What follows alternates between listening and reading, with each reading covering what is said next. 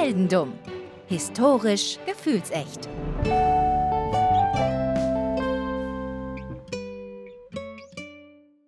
Hallo Philipp. Hallo Daniel. Wir beide melden uns jetzt mal noch ein weiteres Mal aus dem Lazarett, denn wir sind immer noch ein bisschen angeschlagen.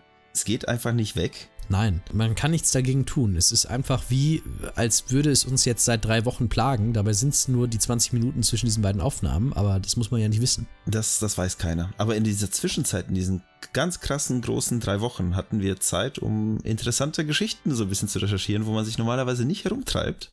Ja, und ich habe in der Zwischenzeit auch noch Schnupfen bekommen. Auch noch das.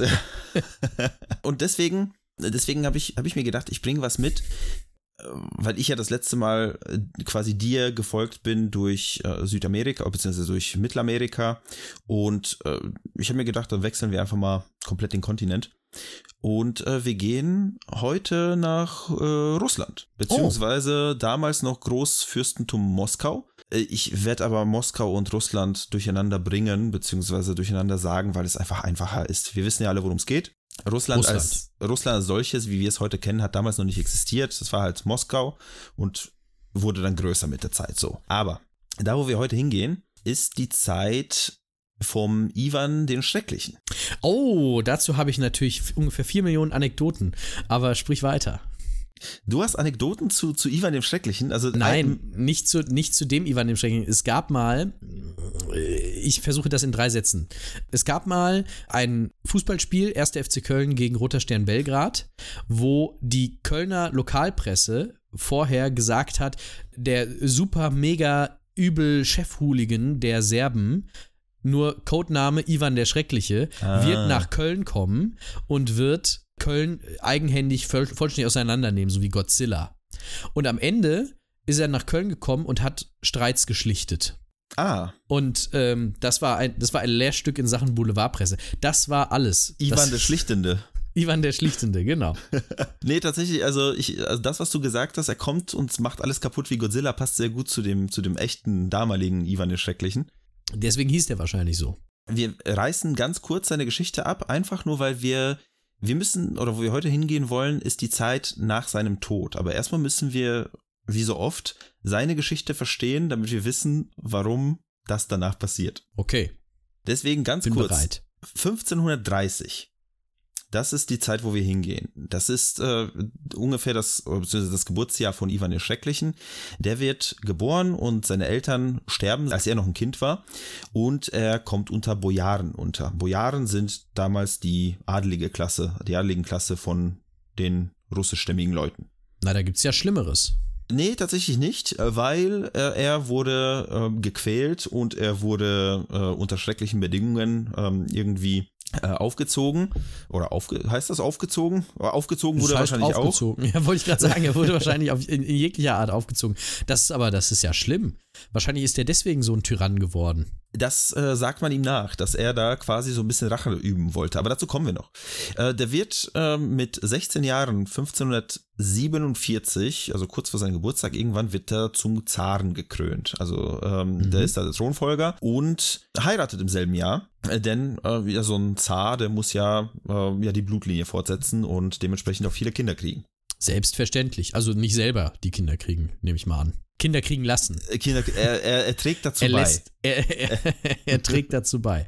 Er trägt dazu bei, sie trägt aus. Exakt. Sie ist übrigens Anastasia Romanova. Ist das nicht so eine Tennisspielerin? Äh, das kann auch sein. Äh, nee, sie ist aber eine entfernte Verwandte der späteren Romanovs, die die äh, Dynastie quasi Monarchen werden in, in Russland. Aber sind das nicht auch Zaren dann? Also, oder haben die auch nochmal einen anderen König gehabt eine Zeit lang? Nee, ich, ich meine, das sind, das sind, das bleiben Zaren für eine Zeit. Das, zwischendurch werden die Leute sich auch Kaiser nennen und schlag mich tot. Aber das ist, das ist heute nicht unser Thema. Jedenfalls, Ivan wird mit 16 zum Zaren ge gemacht und ähm, er macht mit seiner Frau in den nächsten zehn Jahren sechs Kinder. Vier davon sterben im Kindesalter, also sie werden maximal zwei bis drei Jahre alt und äh, sterben, wie das halt früher so war, ne? Hygienische Bedingungen, äh, generell alles war, pff, sagen wir mal, semi-gut. Zwei seiner Söhne überleben. Und zwar bekommt er erstmal einen Sohn, der, den nennt er äh, kreativerweise Ivan, der zweite. Oh. Hm. 1554 kommt er auf die Welt und drei Jahre später kommt noch sein zweiter Sohn auf die Welt, äh, Fjodor. Fjodor. Die beiden Söhne sind die, die ähm, das Kindesalter, also das Kleinkindalter überlebt haben und dementsprechend äh, die Wahrscheinlichkeit, dass die die Thronfolger, äh, die Thronfolgen sein werden, ist, ist hoch oder mhm. hoch genug für diese Zeit. Der Ivan, der, also der Senior, der hat durch seine Kindheit gemerkt, so diese ganzen Bojaren, diese Adeligen, die sind voll scheiße. Die haben damals mit ihm richtig Kacke gemacht, ne? Die haben ihn richtig fertig gemacht und äh, für die gab es keine Gesetze. Ich verstehe. Also entschließt er sich, ey, wenn ich jetzt hier schon ganz oben stehe, dann mache ich Gesetze für diese Bojaren. Das heißt, kein Morden, kein Stehlen, kein Vergewaltigen, kein Kinderschändung, nichts davon. Gilt das nur für die oder gilt das schlauerweise für die anderen auch? Erst erstmal gilt, also das gilt für alle, die haben sich da so ein bisschen äh, außen vor gesehen, die Bojaren. Oder ah, es stand nie mhm. geschrieben quasi, weil, ne, das sind irgendwelche Adeligen, die können machen, was sie wollen. Oder konnten. Ne? Verstehe. Was Ivan auch machen wollte, ist, dass das Königreich Moskau äh, oder Fürstentum Moskau äh, zu so einer Großmacht machen. Weil im Westen, im Westen war mitten in der Renaissance, bei denen war alles schön und gut, nach dem Motto, ne, alles ist aufgeblüht. Friede, Freude, Eierkuchen. Äh, äh, zumindest aus seiner Sicht, da, weil wenn er nach Westen geguckt hat, sah er nur Positives. Und im Gegensatz sah Moskau dazu aus, äh, dagegen aus wie Hinterland. Und das wollte ich er erkenne, ändern. Ich erkenne gewisse Parallelen zur aktuellen Situation. Dazu kommen wir noch. Natürlich so ganz grob, wie gesagt, im Westen sind halt diese die, ganz, ganz viele verschiedenen Fürstentümer und Königreiche und wie sie alle heißen. Aber direkt an seiner Grenze hocken die Polen und die Litauen, die sich ähm, irgendwann mal auch zusammentun. Naja, jedenfalls 1560 sind wir irgendwann mal und da stirbt die Frau von Ivan. Und man findet jetzt äh, nach vielen, vielen Jahren hat man ähm, das Grab irgendwann mal aufgemacht und hat festgestellt, oh, Quecksilbervergiftung. Oh. Das heißt, es könnte sein, dass man ihr so einen kleinen ähm, na, Quecksilbertee gemacht hatte. Oder man wollte damit eine Arthritis heilen, weil das war Quecksilber ja früher auch äh, Heilmittel für alles Mögliche. Ne? Wenn man das mhm. halt äh, so globuli-mäßig ganz klein gemacht hat und gesagt hat, oh, damit kann so ich jetzt was heilen. Ein kleiner Tropfen Quecksilber ist doch okay. So ein kleiner Klecks. Schön eigentlich. Stelle ich mir eigentlich für das nächste Berliner Hipster-Café ganz cool vor, weißt du? Kleiner so, Quecksilber. Also im Earl Grey, weißt Im du? Earl Grey, genau. Queck, Quecksilber Earl Grey. Ein Klecks Quecksilber, ja. Oh, ein Klecks Quecks? Ja. Das ist schon der Titel, ist so perfekt. Ah ja. Naja, jedenfalls noch ein weiteres Jahr vergeht und Ivan denkt sich so, hm, wie wär's, wenn ich jetzt nochmal heirate? Kann ich ja machen. Ich bin der Zar. Klar. Meine Frau ist tot, da hole ich mir jetzt eine neue. Klingt, als würde er das Autoradio austauschen. Hol ich mir eine neue. Hol ich mir eine neue. Seine Frau heißt Maria. So, und mit ihr bekommt er einen Sohn. Äh, dieser Sohn stirbt aber, glaube ich, mit drei Jahren, weil das Kindermädchen nicht aufgepasst hat und der Sohn ist ins Wasser gefallen, ist ertrunken. Das ist nicht so ganz angenehm. Gar nicht. Da folgt aber eine Exekution jetzt, hoffe ich. Äh, ich habe nichts mehr über sie gelesen. Also ich gehe davon aus. ja, wollte ich gerade sagen, ah ja, dann ist alles klar.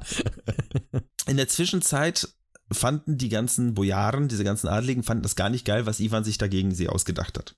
Und sie haben ihn die ganze Zeit äh, so gefilibustert. Also aber nicht, nicht Filibuster im Sinne von, wir greifen jetzt Land an, sondern das andere Filibuster. Ne? Immer, wenn er irgendwas versucht hat zu machen, haben die immer mhm. dagegen gewirkt. Und die haben nicht auf ihn gehört. Und die haben ihn irgendwie kleine Sticheleien. Na gut, kann ich jetzt irgendwie beiderseits so ein bisschen nachvollziehen, muss ich sagen.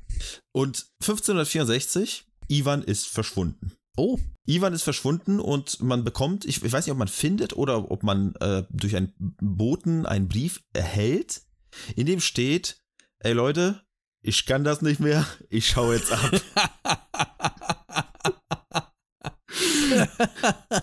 Wie so ein Ausreißer, so ein, so ein, so ein 13-Jähriger ja. mit so einem richtig krakelig geschriebenen weißen Zettel, so Fragt nicht nach mir. Fragt nicht nach macht, mir. Macht euch keine Sorgen. Ich gehe zum Zen-Meister Er hat so. quasi ganz grob geschrieben, so, ey, mit diesen ganzen blöden Bojaren kann ich nicht zusammenarbeiten, beziehungsweise ich kann so nicht regieren. Es geht einfach nicht. Ich gebe das jetzt ab, scheiß drauf, ich verpiss mich jetzt irgendwo ins Exil. Ich exiliere mich quasi selber.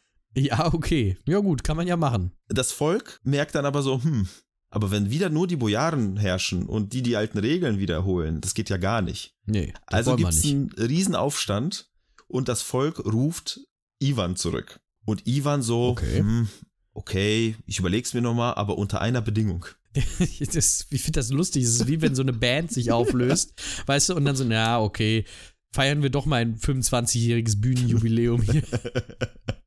Ja, das Bühnenjubiläum ist äh, folgendermaßen.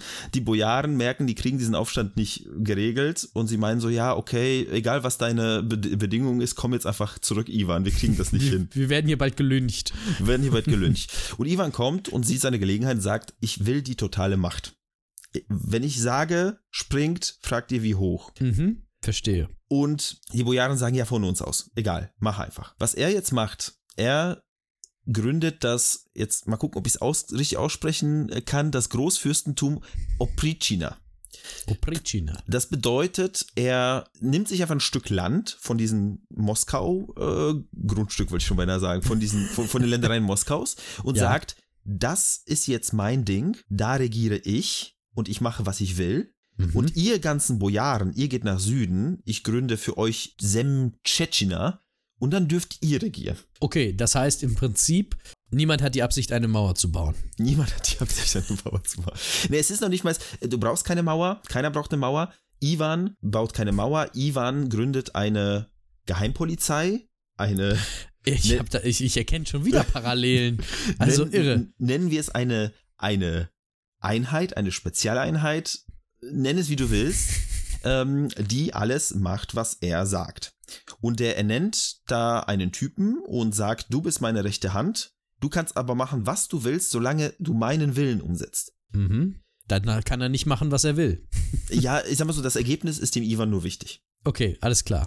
Ergebnis Bedeu- alle tot, alles gut. Exakt. Denn diese Spezialpolizeieinheit nennen, wie gesagt, ich, die heißen die Opritschnikis von Oprichina. Mhm. Ähm, auf jeden Fall, die ähm, sind losgezogen und töten einfach so viele Bojaren wie möglich und vergewaltigen deren Frauen. Was ähm, äh, wild gewordene Geheimpolizisten halt so machen. Ihr könnt machen, was ihr wollt. Ja, dann machen sie halt auch, was sie wollen. Zwei Jahre machen die das für ihn, sodass das sein persönliches Land, nenne ich es jetzt mal, äh, nach Osten vergrößert wird. Überall, wo er hingeht, sagt er, okay, ich suche mir ein paar Leute aus, ihr kommt in meine Supereinheit, der Rest wird vertrieben und oder was auch immer mit denen gemacht wird.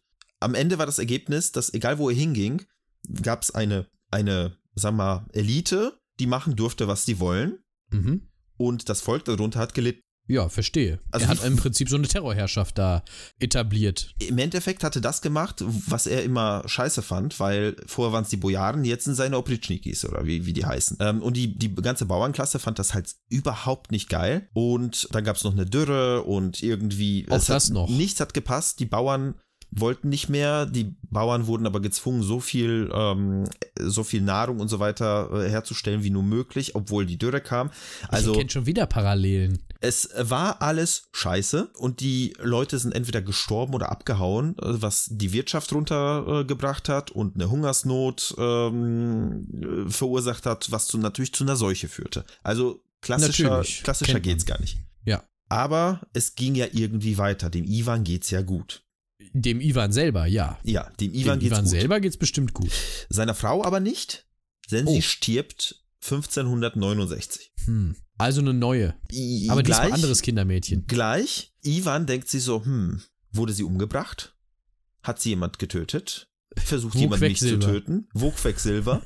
äh, und äh, direkt im Jahr danach, äh, also 1570, hat er sich gedacht, weißt du was? Ich brandschatze jetzt einfach alle meine Städte, weil da sind bestimmt Leute, äh, die, die gegen mich etwas wollen. Ja, das ist super schlau, seine eigenen Leute umzubringen. Das kommt immer super an, auch gerade in der Bevölkerung. Äh, ja, also wie gesagt, Ivan der Schreckliche, lustigerweise Schreckliche kommt gar nicht von schrecklich, das kommt von, von einem anderen Wort, was äh, übersetzt ist sowas wie der Gefährliche oder der Bedrohliche. Aber Ivan der Schreckliche hat, hat auch alleine schon vom Duktus her was. Ivan der Schreckliche. Ivan der Schreckliche, Ivan der Schreckliche, Ivan der Schreckliche, Ivan der Schreckliche. So als Beat auch, weißt Ja. du? Da kann man was draus machen. Haben wir Musikproduzenten hier in. 1571. Ivan heiratet zum dritten Mal. Mhm. Diesmal eine Martha. Er ist verheiratet mit ihr zwei Wochen, dann stirbt sie an einer Vergiftung. Ja, Langsam wird's aber irgendwie.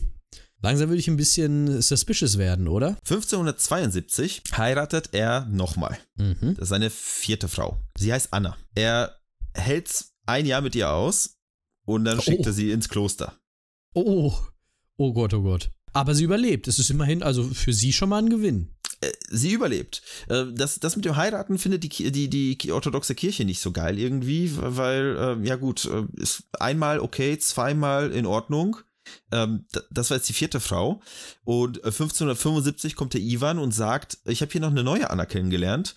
Äh, Was haltet ihr Anna davon? 2. Anna, Anna 2. Vorher ganz am Anfang gab es nur eine Anastasia. Ja. Aber die war, die war, glaube ich, in, in, in Stase. Deswegen Ja, das- ging's nicht. Na, jedenfalls heiratet er nochmal. Das wird von der Kirche schon gar nicht mehr anerkannt. Ähm, er macht es trotzdem. Er heiratet Anna, also Anna 2. Und er schickt sie nächstes Jahr ins Kloster. Natürlich. Was auch sonst. Das klingt ja, das klingt ja nach einem sehr äh, angenehmen Zeitgenossen, muss ich sagen. Absolut, absolut. Total sympathisch. Also der wird dir noch gleich sympathischer. ah ja, okay. 1580 heiratet Das gibt's Ja. doch nicht. Ivan eine Maria. Maria die zweite mittlerweile auch schon. Maria Nagaya heißt die. Und er schickt sie nicht ins Kloster. Noch nicht jedenfalls. Ah. Dazwischen passiert noch was. Ivan schickt zwischendurch die beiden Ehefrauen, die nacheinander Ehefrauen von Ivan Junior ins Kloster. Sag mal, das Kloster wird langsam ein bisschen voll, oder? Das ist bestimmt das Kloster, wo die Frauen miauen. äh, uh, wo kam das nochmal Das her? war bei, oh Gott, bei, bei, bei Trophäa, glaube ich. Stimmt, stimmt, stimmt, du hast recht. Du hast recht. Naja, jedenfalls hat er in der Zwischenzeit ähm, die zwei Ehefrauen von seinem Sohn ins Kloster geschickt und im Jahr 1581 vergeht er sich scheinbar auch noch an der dritten Ehefrau von seinem Sohn, ähm, woraufhin er sie verprügelt, als äh, sie sich wehrt und äh, sie war wohl schwanger mit dem Sohn seines Sohnes oder mit dem Kind seines Sohnes und ähm, sie erleidet eine Fehlgeburt. Und das findet sein Sohn richtig scheiße. Also Ivan Junior geht zu. Ivan Junior geht zu Ivan Senior und sagt, Vater, du Arschloch, äh, das machst du nicht Sie nochmal. Arschloch, Sie bitte. Arschloch. Solange du die Füße unter meinen Tisch stellst, ist es sie Arschloch. Sie Arschloch. Naja, Ivan Senior findet wiederum nicht so geil, dass Ivan Junior zu ihm kommt. Er haut ihn einmal, er gibt ihm so eine Schelle, dass er mit dem Kopf irgendwo aufschlägt und stirbt. Oh, jetzt wird's aber schwierig, weil jetzt ist ja kein männlicher Thronfolger mehr da, oder? Doch, es gibt noch Fjodor. Ach stimmt, Fjodor gibt's ja noch. Es gibt noch Fjodor, Der Fjodor. aber, aber Fjodor ist Fjodor, Fjodor ist leider scheinbar ein bisschen geistig äh, beeinträchtigt. Verstehe. Gut, aber nicht, dass das der Sache einen Abbruch tun würde. Also, Also Fjor, äh, Ivan denkt sich so, hm, Fjodor ist ein bisschen kacke, aber Fjodor, äh, ganz ehrlich, ich stelle da einfach eine Frau dazu, ich arrangiere eine Ehe und dann sollen sie ein Kind machen. Aber Fjodor so, ja, ich verstehe nicht, was willst du von mir, äh, Vater? Politik kenne ich nicht, will ich nicht. Ich will mit meinen Siko-Autos spielen. Nein, aber oh ja. äh, jedenfalls, es klappt irgendwie nicht. Also denkt sich, denkt sich Ivan so, ey, wenn ich so einen Vollhonk zum Thronfolger machen soll, dann mache ich mir lieber noch einen neuen Sohn. Verstehe. Und er legt sofort drauf los. Das muss ziemlich schnell gegangen sein, weil direkt im Jahr danach kommt sein nächster Sohn Dimitri zur Welt. Das ist aber auch 1500 pures Glück, ne? Weil es, es hätten ja auch ab jetzt nur noch Mädchen kommen können. So ist es. So ist es. 1582 kommt dieser Dimitri zur Welt. Und hier fängt ungefähr jetzt unsere Geschichte tatsächlich erst an. Ich weiß, 20 Minuten vorbei, aber hier wird's nämlich spannend. 1584. Ivan spielt Schach. Ivan bekommt einen Schlaganfall. Ivan stirbt. Oh, wie alt ist Dimitri zu dem Zeitpunkt? Dimitri ist zu dem Zeitpunkt zwei. Oh, okay. Mhm. Verstehe. Das geht nicht auf. Fjodor ist 27 und er wird gekrönt. Er ist verheiratet mit einer Irina Godunova. Aber Fjodor ist ein bisschen geistig behindert und Fjodor ist nicht mitregieren. Aber kein Problem. Fjodors Frau Irina tut sich mit ihrem Bruder Boris zusammen und sie regieren für Fjodor. Ich verstehe. Ich habe mir sowas schon gedacht, ja, dass die Frau das dann macht. Und der Boris, der, der, der Schwager von Fjodor, Schwager, ist es Schwager? Doch, ist es Schwager, ne? Der Bruder von, von seiner Frau, entscheidet am selben Tag, jetzt wo der Ivan tot ist, der Ivan der Schreckliche ist tot und Fjodor an der Macht, es gibt ja noch diesen Dimitri. Und dieser Mhm. Dimitri könnte uns noch gefährlich werden. Mhm. Also sollen die wohl dahin, wo der Pfeffer wächst. Die beiden werden ins Kloster geschickt. Also die Klöster in Russland, das muss ja eine Attraktion gewesen sein zu dem Zeitpunkt. Das ist ja irre. Aber, wie, aber wieso schickt er denn den König ins Kloster? Das geht doch nicht.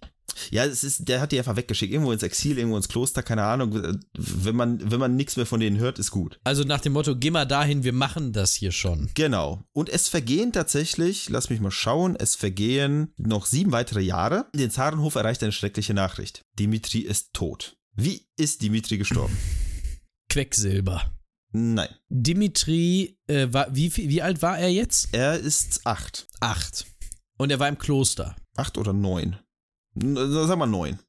Ein Achtjähriger, wie stirbt ein Achtjähriger im Kloster? Herr Grün im Garten mit der Heckenschere. So ungefähr. Denn äh, der kleine Dimitri hat mit einem Messer gespielt, hat einen Krampfanfall gehabt Was? und Ein Krampfanfall? hat sich Mal eben so? die Kehle durchgeschnitten. Selbstverständlich, es ist eine völlig realistische Darstellung der Dinge. Man sollte da nicht denken, dass da irgendwas passiert sein könnte. Nein, nein, nein, nein, nein, nein. Er hat sich selbst die Kehle durchgeschnitten. Ja, ja. So wie Leute heutzutage aus Fenstern fallen. Ganz Ja, ja, richtig. Ich erkenne Parallelen. Mhm. Zum Glück gibt's ja noch Fjodor. Und die Zarenlinie kann ja weitergehen, wenn er mal ein Kind kriegen würde. Ja. Der, Dazu, dazu ist aber auch eine gewisse Befähigung notwendig. das stimmt, das stimmt. Aber es passiert etwas. 1598. Fjodor stirbt. Oh, jetzt gibt's gar keinen mehr. Es gibt keinen Thronfolger. Es gibt Gerüchte, man hat ihn äh, vergiftet. So ein, der Name Mikhail Moltschanow fällt, dass es irgend so ein Agent sein soll, der ihn wohl umgebracht haben soll, aber das sind nur Gerüchte, das weiß man nicht. Mhm. Ähm, und die Irina, die, äh, die, die Ehefrau, sie übernimmt den Laden. Okay, ist das, ist das so vorgesehen dann in der russischen nicht vorhandenen monarchistischen Verfassung? Oder Äh, macht man dann einfach? Irina äh, bleibt an der Macht für neun Tage. oh, okay. Sie wird nie gekrönt und ein Aufstand entwickelt sich quasi. Ja, das kann ich und verstehen. dann sagt sie, ja, um einen größeren Schaden zu vermeiden, mache ich mich vom Acker. Sie geht ins Kloster. Sie geht ins, keine Ahnung, wo sie hingeht. und ihr Bruder Boris übernimmt. wie, wie, kommt das denn jetzt? Das ist, das wird einfach weitergegeben. Das wird einfach weitergegeben. Er hat einen Sohn und dementsprechend könnte er theoretisch, so wie es halt sich gehört, zumindest seine Blutlinie weitergeben. Mhm. Und äh, damit ist das Volk einverstanden. Er wird gekrönt und er wird zum Herrscher. Und da könnte diese Geschichte eigentlich enden. Ja, aber man hat das ja auch nicht alle Tage, dass die, dass die Königsfamilie wechselt. Das gibt's ja wirklich nicht häufig. Aber die Frage ist ja jetzt, was passiert jetzt mit Russland? Was mit Russland passiert, äh, das passiert nichts. Also sie sind einfach ganz normal, äh, es geht einfach weiter, das Leben geht weiter. Okay. Aber ist dir aufgefallen, du bist noch gar nicht vorgekommen in dieser Geschichte. Ach, ich bin auch noch eine Person. Das wusste ich nämlich gar nicht. Wir machen einen Szenenwechsel. Und es, äh, wir wechseln auch das Jahr. Wir wechseln in das Jahr 1600. Mhm. Und wir gehen nach Polen. Oh, da waren wir letztes Mal erst. Am, äh, Im Sumpf. Im Sumpf. Äh, vielleicht bist du auch im Sumpf. Du bist irgendein Pole. Such dir einen aus. Wir haben ja, wir haben ja gesagt, äh, wir möchten ja für Leute, für die wir keine Namen haben, oder bisher, es gibt halt Charaktere, die keine Namen haben, ähm, möchten wir von unseren Steadies die Namen nutzen.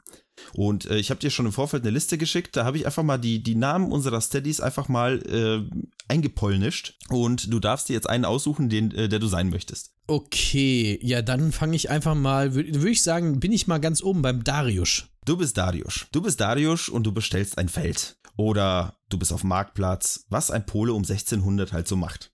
Kann ich auch den Marktplatz bestellen? Du kannst auch auf dem Marktplatz ein Bier bestellen.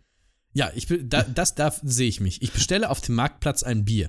Darius bestellt ein Bier. Und du, während du dein Bier trinkst, hörst du deinen Nachbar, der da irgendwie rumeiert. Darfst dir auch einen Namen für ihn aussuchen. Äh, mein Nachbar heißt Sekunde, mein Nachbar heißt äh, Josef. Du hörst Josef irgendwas von einem Russen, der im Dorf ist, erzählen. Und es heißt, er spricht super Polnisch, spricht Russisch halt und auch Latein. Und Oh. er sagt, sein Name ist Dimitri. Mhm. Und er sagt, man habe versucht, ihn umzubringen, aber er ist entkommen und man hat jemand anderen umgebracht, damit man Russland sagen kann, dass Dimitri tot ist. Oh, oho, jetzt wird's aber, oh, oho. Und die Regierung, also die, der König und Co.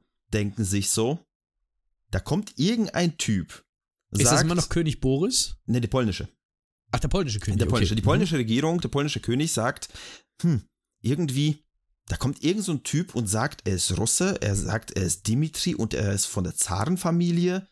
Mhm. Pff, Kann das Was sein? soll man davon denn halten? Kann das sein? Egal, das kann man ausnutzen. man gibt, man schickt einen Boten nach Russland. Und Einen Boten oder ein Boot? ne, einen Boten. Da gibt es nicht viel Wasser. Okay. Oh, ich, ich hatte schon Angst, dass es wieder so eine Bootgeschichte wird hier. Nee, nee, man schickt einen Boten und dieser Bote hat äh, eine Nachricht an, nicht an, die, äh, nicht an den Zaren, sondern Mhm. an die Bojaren. Und zwar die Nachricht, der, der echte Zar Dimitri, der echte Thronfolger, ist in Polen. Er hat Ach. überlebt. Ihr Bojaren huldet dem falschen Zaren und zahlt Steuern an eine falsche Person. Ah, aha. Immer, man kriegt sie immer übers Geld. Natürlich. Und in Moskau fängt es an zu brodeln. So, ach, ist der, ist unser Zar etwa ein Falscher? Ist das etwa Mhm. ein Typ, der sich äh, irgendwie unrechtmäßig äh, in den Thron gesetzt hat? Ein Hochstapler. Ein Hochstapler etwa.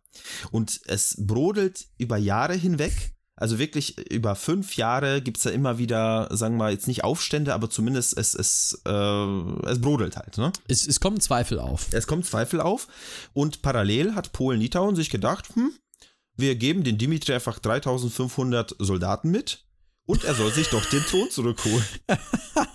Natürlich, ist doch klar. Ich, ich, ja, machen wir mal so eine kleine Kampagne hier, das kriegen wir schon hin. Und er legt los. Und er legt Ja, klar. los und er nimmt eine Stadt ein, die zweite Stadt, die dritte Stadt, die vierte Stadt. Immer näher, immer näher an Moskau und immer mehr und er nähert sich immer mehr Moskau. und währenddessen ist Boris halt noch an der Macht. Und Boris wird aber krank. Und Quecksilber. er kriegt mit, dass Dimitri überlebt hat. Wie kann das sein? Und er Ja. stirbt. Oh oh. Und Boris Sohn, übrigens heißt Fjodor II. Das ist aber auch makaber. Ja, das, ist super ja, makaber. das ist ja mega makaber. Das geht doch nicht. Du kannst doch nicht, du kannst doch nicht äh, Fjodor umbringen und deinen Sohn auch Fjodor nennen. Das ist ja, das ist ja mal, das ist ja, also, das ist ja, welchen ICD-Code hat das? Jedenfalls Fjodor II. kommt mit 16 Jahren an die Macht. Und Dimitri ist auf dem Weg nach Moskau. Und ähm, sein Streifzug stockt aber. Er kommt irgendwann mal nicht mehr durch, weil die Armeen Moskaus da irgendwo zwischen ähm, zu stark sind. Aber Mhm. die Neuigkeit, dass Boris gestorben ist, erreicht die Frontlinien. Und die Mhm. russischen Soldaten denken sich so, okay. Jetzt ist, shit, für jetzt, ist wen? so, jetzt ist so ein scheiß Fjodor 2 da dran, der ist bestimmt auch so ein komischer. Und sie wechseln die Seiten. Jetzt gibt es einfach gar keine Armee mehr. Also, Dimitri auf dem Weg nach Moskau. Er kommt in Moskau an. In dem Moment gibt es einen Aufstand der Bojaren, die sich auch äh, natürlich gegen den neuen äh, Zaren ähm, aufbringen. Die Natürlich. Stür die stürmen den Kreml. Der, Ach, den Kreml gibt's schon. den Kreml gibt's schon. Äh, der, der Zar wird, äh, der Zar Fjodor wird gelyncht und die Krone wird an Dimitri gegeben. Ja, endlich Lynchmord. So, so wünsche ich mir Heldenum-Folgen. Der, Dimitri. der, das, der, der, der äh, wie, wie war das noch gleich in Anno? Der, der Äh. Mob läuft randalierend durch die Straßen. genau, genau. ja, so ungefähr. Der wütende Mob. Der wütende Mob. Dimitri auf jeden Fall kriegt die Krone. Er besucht das Grab seines Vaters. Er besucht seine Mutter im Exil. Die sagt, ja, das ist mein Sohn. Das ist definitiv mein Sohn. Er hat überlebt. Und Dimitri holt Familien aus dem Exil zurück. Also die der Mhm. Boris verbannt hatte. Weil der Boris hat sich natürlich auch so eine Machtstellung irgendwie erbauen wollen, Wie man das halt so macht, ne? wie man das halt so macht, ne? Und äh, auch die Romanows holt er zurück, die, die später, äh, wie gesagt, die, die ähm, Dynastie stellen werden, irgendwann in ein paar Jahren. Also die waren auch verbannt worden. Genau. Mhm. Na, jedenfalls unter Dimitri verbündet sich Russland mit Polen und mit katholischen, also mit anderen katholischen Ländern. Er heiratet eine Frau 1606, die auch Kato äh, Katholike, Katholikin, Kato, Kat katholisch, ist, Katholikin. katholisch ist. Und das im orthodoxen Russland. Eieieiei. Und er sieht sich auch als Katholike. Und ähm, er sagt, wir werden hier alle zusammen, alles Friede, äh, Freude, Eierkuchen, aber die Muslime da unten, die Türken, denen machen wir Krieg. Klar. Also im Prinzip eine Art Kreuzzug. Ja, so, also so zumindest einer, der, der vorbereitend sich anbahnt. Aber dann wird, werden plötzlich Gerüchte gestreut, dass Dimitri das alles nur macht, weil es macht, er macht ja alles anders als die Russen zuvor. Ja. Und er hat da irgendwie so viele Leute nach Moskau reingeholt und es heißt, er will in Moskau in der Stadt die Tore schließen lassen und einfach alle umbringen. Weil er ist ja ein Staatsfeind. Er tut ja alles anders, als Russland zuvor getan hat. Er scheint ja der Böse zu sein. Und das lässt der Russe natürlich nicht zu. Stell dir mal vor, in Deutschland so Regierungswechsel irgendwie, wir machen das jetzt anders als die Regierung davor. Die schließen alles ab und bringen uns um. Jedenfalls, der Russe lässt das nicht zu. Sie stürmen den Kreml, ziehen Dimitri nach draußen und töten ihn. Sie zerstückeln ihn. Sie zünden ihn an. Oh. Sie nehmen die Asche, stoppen sie in eine Kanone und schießen sie Richtung Polen.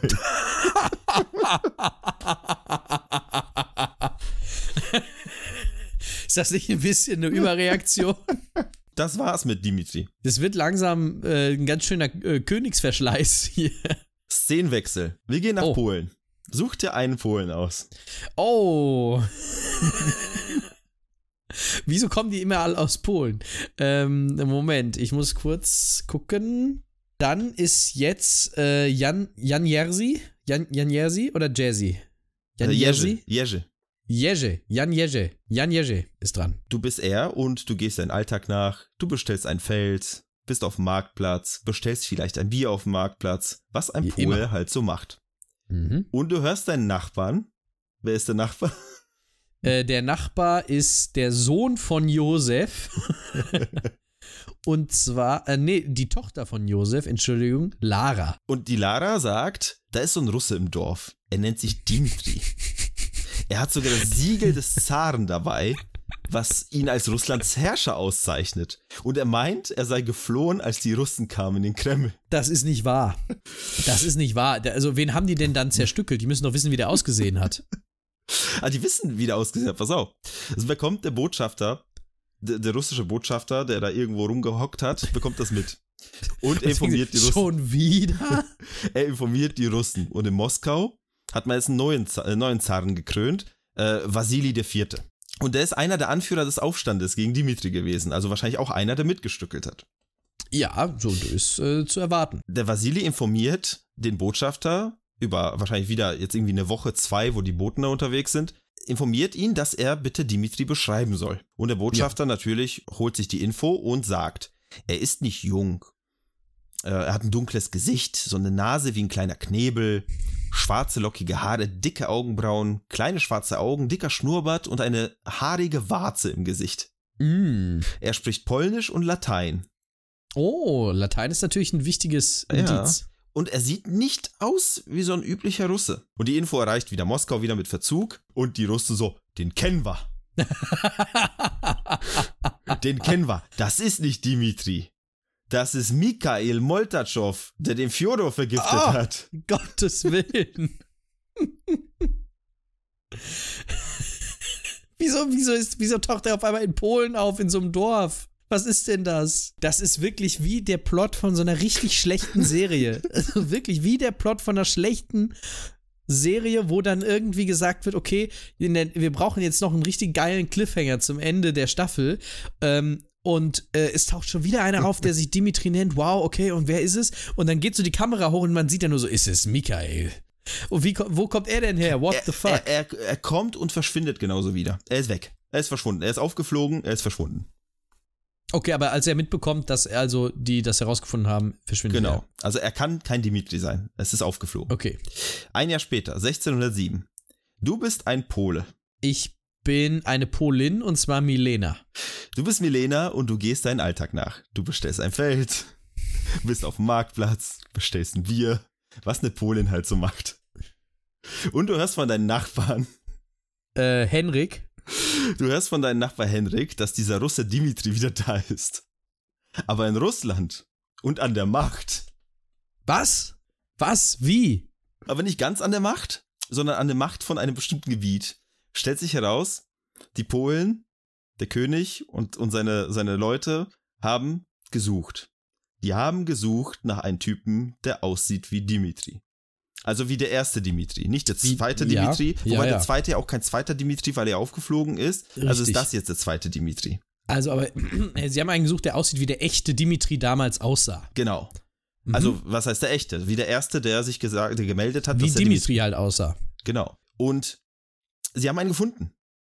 Und die haben, sie, die haben ihm vorgeschlagen, hey, wie wär's damit, wenn du dich als Dimitri ausgibst? Und er sagte, hm, ich glaube, das ist, eine, das ist keine gute Idee.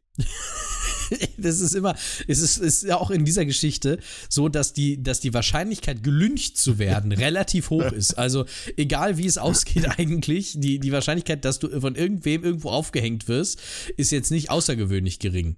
Naja, er wird auf jeden Fall gefragt, er verneint, er wird ausgepeitscht, er sagt zu. Ja, man muss, man muss alle Spielregeln des diplomatischen, äh, der diplomatischen Klaviatur äh, beherrschen. So ist es. Also der Mann, der heute als der falsche Dimitri II bekannt wird, wird erschaffen. Aber die Polen, bei denen läuft es auch nicht so gut politisch und es band sich auch ein Bürgerkrieg in Polen an. Oh. Und man möchte jetzt nicht, also man hat quasi äh, vor der eigenen Tür zu kehren äh, äh und man möchte jetzt nicht nochmal äh, mit Russland einen neuen Krieg anzetteln, wenn man da jetzt einen, noch einen falschen Dimitri hinschickt. Verstehe ich, aber es tauchen ja immer wieder irgendwelche, irgendwelche Dimitris in irgendwelchen Dörfern auf. Das ist nicht sehr hilfreich. Jedenfalls äh, sagen sie, okay, pass auf, du gehst nach Russland, wir, schle wir, schleich äh, wir schleichen dich nach Russland rein, sagen aber, du bist nicht Dimitri, du bist Andrei Nagogo. Und Andrei ist ein Verwandter, ein sehr entfernter Verwandter von Dimitri. Mhm. Und Andrei oder Dimitri II oder wie auch immer man ihn nennen möchte, äh, wird 1607 nach Russland geschleust. Wieso heißt er eigentlich Dimitri und nicht Dimidi, wenn er Dimitri II. ist? Jedenfalls, er kommt da an und seine Aufgabe ist, Gerüchte zu verbreiten, dass sein Verwandter, der echte Dimitri, bald auftauchen würde. Also ich, also, also der geht dahin, sagt, ich bin hier äh, der Verwandte vom Dimitri und der echte Dimitri. Er lebt noch? Lebt noch und kommt bald. Und das ist er dann aber auch selber.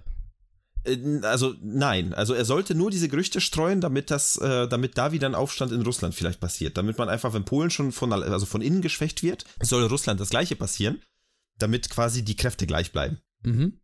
Naja, jedenfalls äh, wird er dann irgendwann mal gefangen genommen, weil er, man, man entdeckt ja, man sucht ja, wer streut denn diese Gerüchte und dann findet man diesen ja André in Anführungsstrichen und äh, man sagt, wo ist denn denn Dimitri, wo kommt er denn her, wann wird er auftauchen, wo wird er auftauchen? Und André sagt nur, er kommt demnächst. Ich weiß, dass er kommen wird. Und dann droht man ihn mit äh, Peitschenhieben. Und er sagte, ja, okay, okay, ich bin Dimitri. er sagt, ich bin der echte Dimitri. Und sie glauben ihm das. ja, so, äh, er war kurz davor, er war kurz davor, er wird bald kommen, er wird bald kommen, er wird kurz davor, eine Religion zu erfinden. Und dann und dann ist er plötzlich selbst zum Messias geworden, so auf dem Weg. Das ist ja großartig.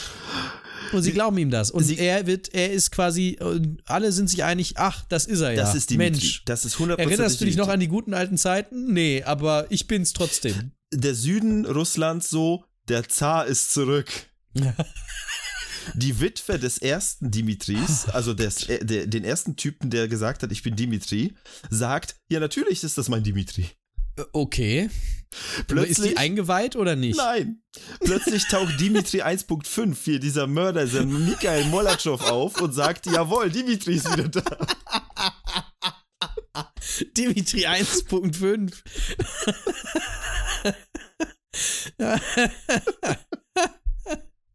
das Dimitrio. Das Dim Dimitri 2 und Dimitri 1.5 sagen beide, dass Dimitri 2 Dimitri 1 ist. Das ist, das sollte eigentlich die Folgenbeschreibung sein, weil, weil das, das fasst es einfach perfekt zusammen.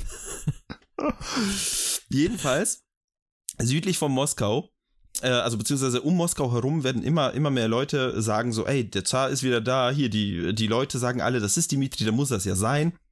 Und da schließen sich richtig, richtig viele Leute an. Und mhm. ähm, er, er, sagt, okay, ich werde jetzt einfach von Süden aus, ich werde da alles einnehmen, hat das auch gemacht mit diesen ganzen Leuten, also diese ganzen Leute haben das für ihn eingenommen, so rum. Und überall waren noch verstreute polnische Truppen von vorher, noch von dem Krieg davor und sie haben gesagt, ach, der, der, der Dimitri, das ist bestimmt einer von uns. Den schließen wir uns an. Oh. Bis er schließlich eine Armee von 100.000 Mann dabei hat. Oh, das ist ja ein bisschen was. Und er sagte, ich werde jetzt Moskau einnehmen.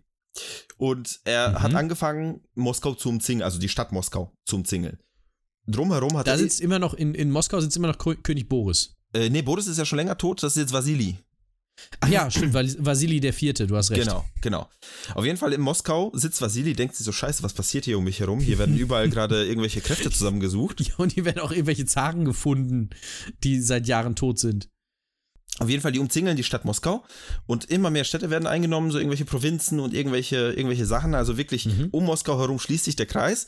Und 1609 denkt sich der König, äh, der, der König von Polen, ey, fuck this shit, wir gehen da jetzt rein.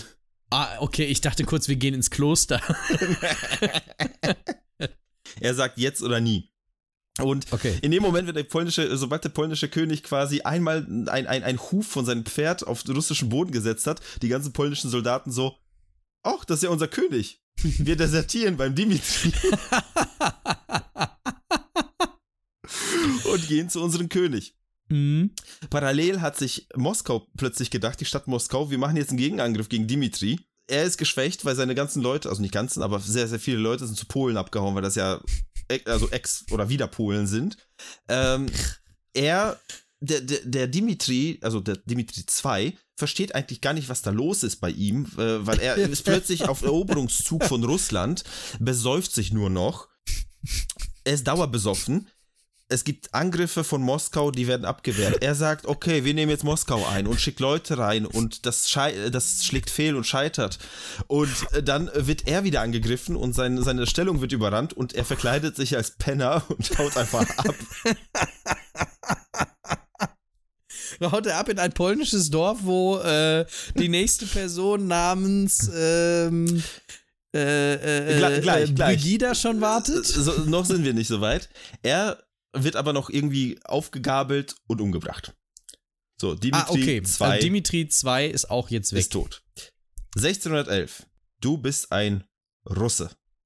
Oh, oh, okay. Du gehst deinem Alltag nach. Du bestellst ein Feld. Oder bist Jetzt kommt, der, jetzt kommt der polnische König. Du machst, was ein Russe halt so macht. Und in einem russischen Dorf taucht plötzlich ein Dimitri auf. Das ist nicht wahr. Es ist wahr. Und da, an dieser Stelle breche ich ab, weil es zu viele sind. Es kommen nämlich noch zwei, bei denen klar ist, dass es Dim also Dimitri, es, es gibt bekannte, anders.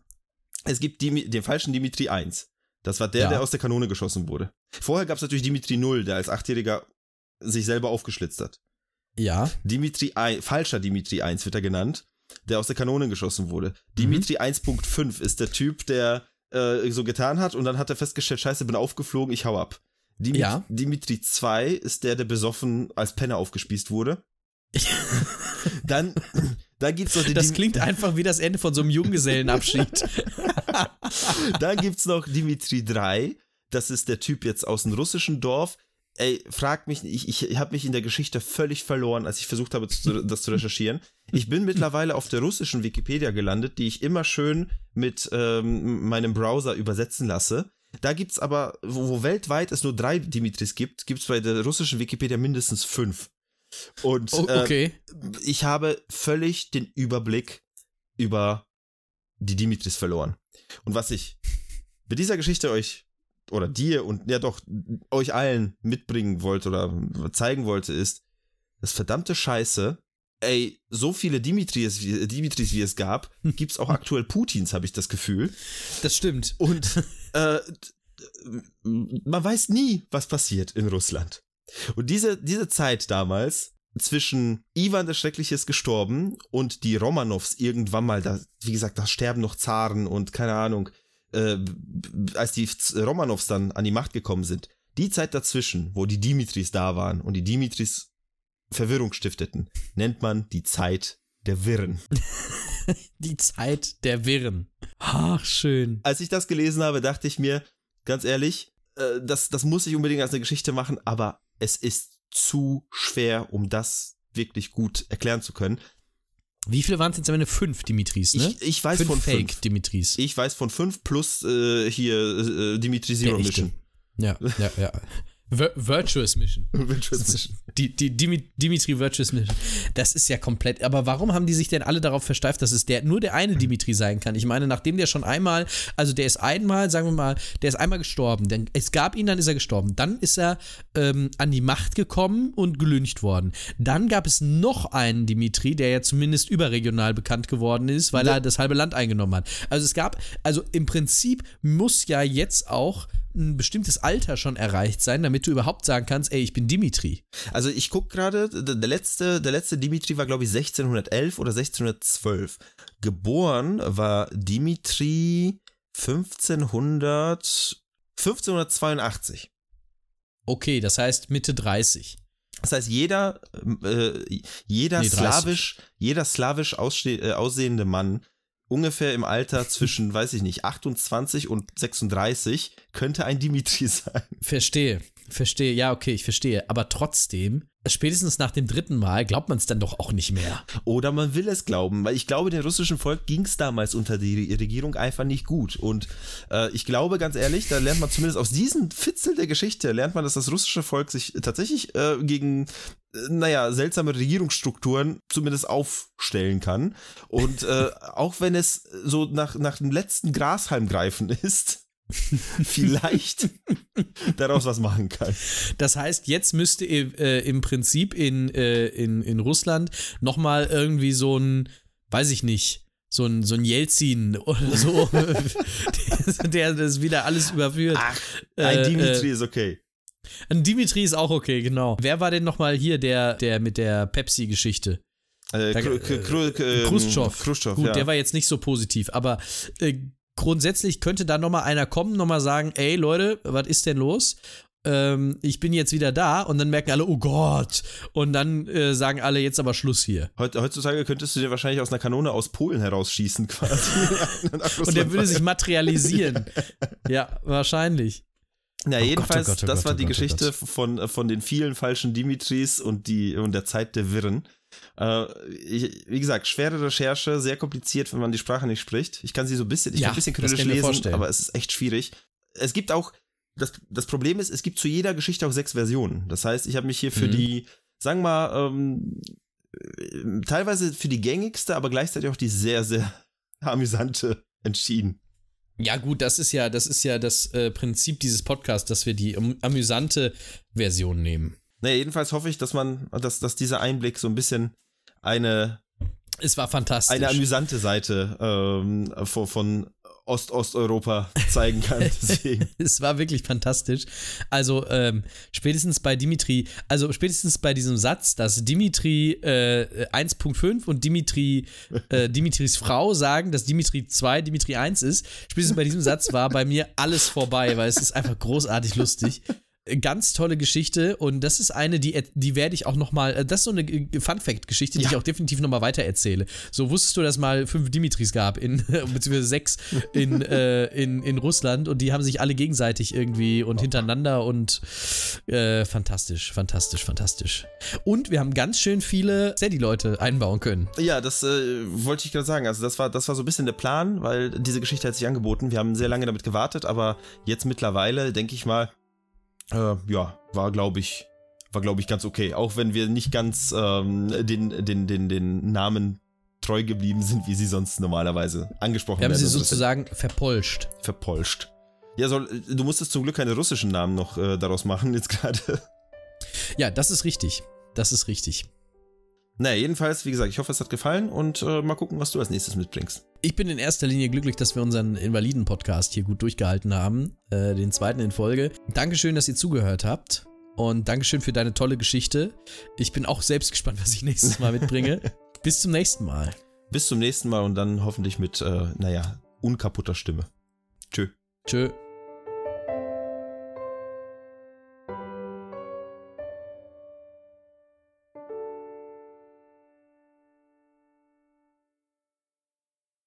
Das war Heldendum, eine Produktion von Philipp Kalweit und Daniel Sibisiuk mit Musik von Enrico Waschenko. Außerdem ist unser Podcast ein Teil des Historytelling-Netzwerks. Falls du Heldendum unterstützen möchtest, findest du in der Episodenbeschreibung einen Link zu Steady. Dort kannst du uns mit einem schmalen Taler helfen, unsere laufenden Kosten zu tragen. Außerdem ermöglicht uns das, unseren Podcast qualitativer und unterhaltsamer zu machen.